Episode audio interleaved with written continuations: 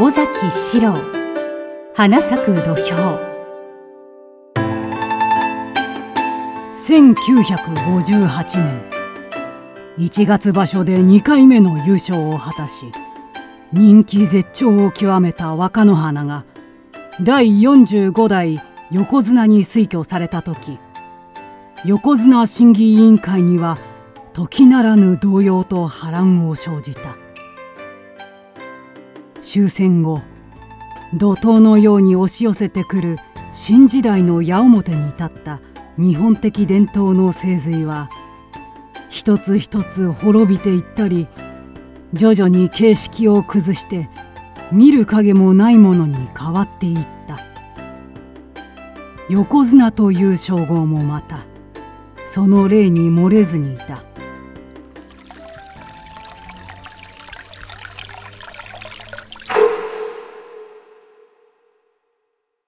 その晩の横綱審議委員会は柳橋の料亭で開かれた。集まった委員は私と委員長の酒井忠政ジャーナリスト安倍晋之助。フランス文学者辰野豊。作家船橋誠一。ほか2名。まず酒井委員長が言った。えー、皆さんもご存知の通り若乃花はこの度2回目の優勝をしましたが連続ではありません。横綱審議委員会は横綱昇進の絶対的条件として連続2場所優勝を打ち出しています。しかし補足条項としてそれに準ずる成績という説明も加えています。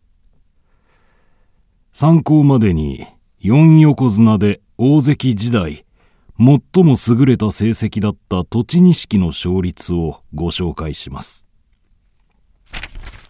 えー、大関8場所優勝3回で76.6%。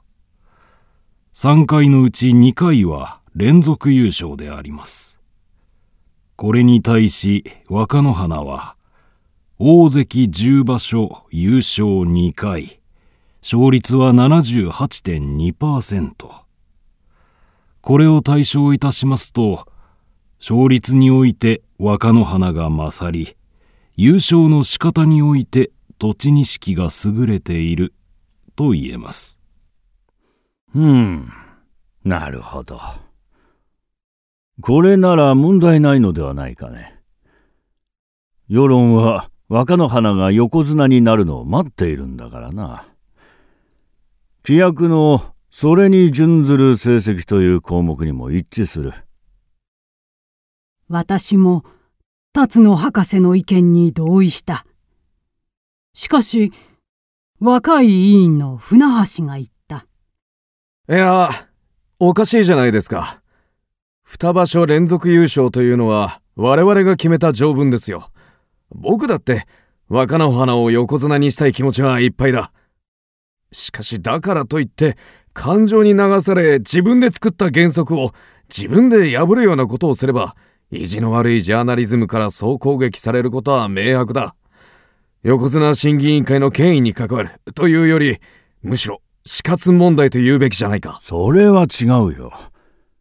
若の花を横綱にする条件は彼の実力がこれを示している嫌が王でも二場所連続優勝に肯定するというのは筋が通らん。横綱審議委員会の原則は憲法とは違うんだからね。いや、僕は断じて次期焦燥論を主張します。ここで屈服したら審議委員会の権威はどうなる？ジャーナリズムはきっと何のために原則を決めたのかというだろう。ただでさえ教会の営利事業の防波堤だなぞという批評家が多いのだからね。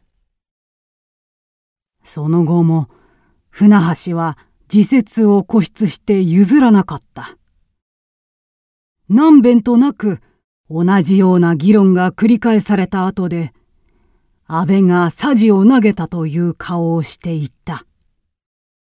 君は審議委員会の権威ということをしきりに言うが、僕はそんなものは権威だとは考えていないよ。我々は第三者的な立場に立つ相撲愛好者として立派な力士を世の中へ送るため尽力しているだけだ。それ以上のことは関与することじゃない。だからです。僕は相撲愛好者だからこそ、なおさら原則論に固執しないではいられないのです。若野花はまだ若いんだし、もっと鍛えて長生きをする横綱になってもらいたい。船橋さん。あなたの意見は確かに筋が通っていますよ。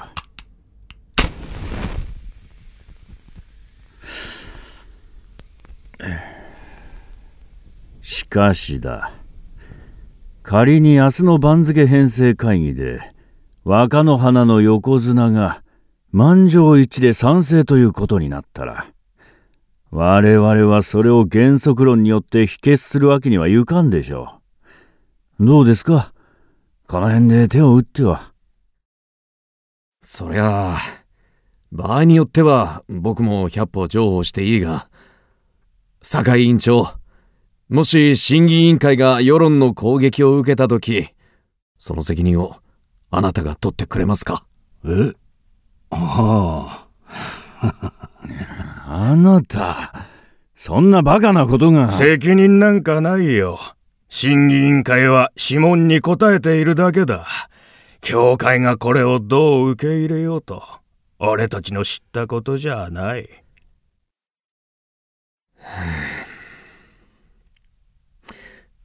失礼。タバコの煙にむせて気持ちが悪くなりました。少し休ませてください。そう言って、船橋は立ち上がった。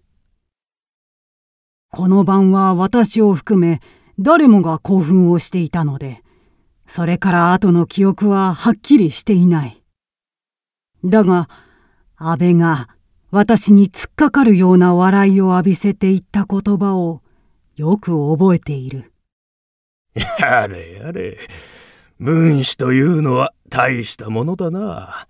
あんなつまらんことに一つ一つこだわるのか。それから10分近く経ち、酒井委員長が船橋と連れ立って部屋へ戻ってきた。船橋は一休みしたせいか、前よりずっと明るい顔をしていた。私は自分の言うべきことは全て説明し尽くしたつもりです。あとは一切酒井委員長にお任せいたします。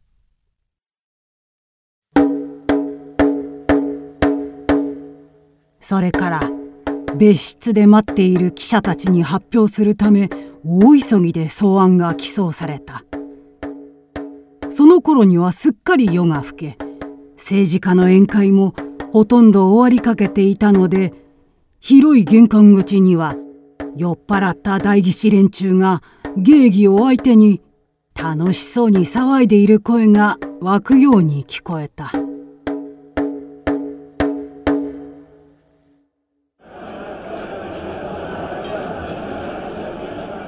えー、お静かに願います。それでは若野花の横綱昇進問題について申し上げます。このことについて相撲協会からは何の諮問もありませんでしたが、明日の役員会で問題になることも予想されるので、一応そういう事態に当面したという過程の上で話し合いを行いました。その結果、横綱審議委員会は、長時間にわたっての討論の末、もし役員会が若野花を横綱に推薦した場合、その意見に反対しないということになりました。30人余りの報道記者の顔には同じように不満の色がありありと浮かんでいる。中の一人が言った。審議委員会がそういう結論に到達したのは自発的な立場からでしょうか。それとも若乃花を横綱にしないと来場所からの横綱は栃錦千代の山の2人だけになり横綱の対戦を土俵の上に見ることができなくなるということに対する協会の営業政策が考慮されているからでしょうか。ええいいえそんなことは絶対にありません。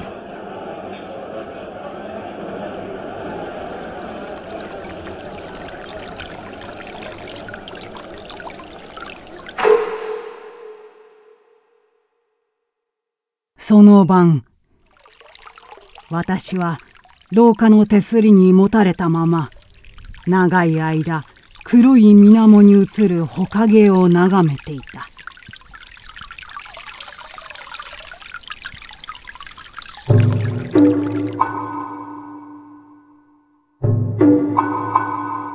土俵の勝負は昨日も今日も同じように続いてゆくであろう。しかし民衆が幻影の中に英雄を探し求めていた頃の華やかな土俵は杉氏日の国技館とともに滅び去った。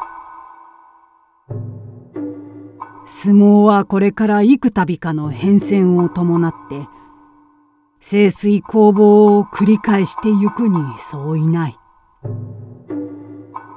私は過去の人間であるがゆえに遠い日の思い出に心を静めているのであろうかそんなことを考えながら石垣に迫る川波の夜音にじっと耳を澄ませていた。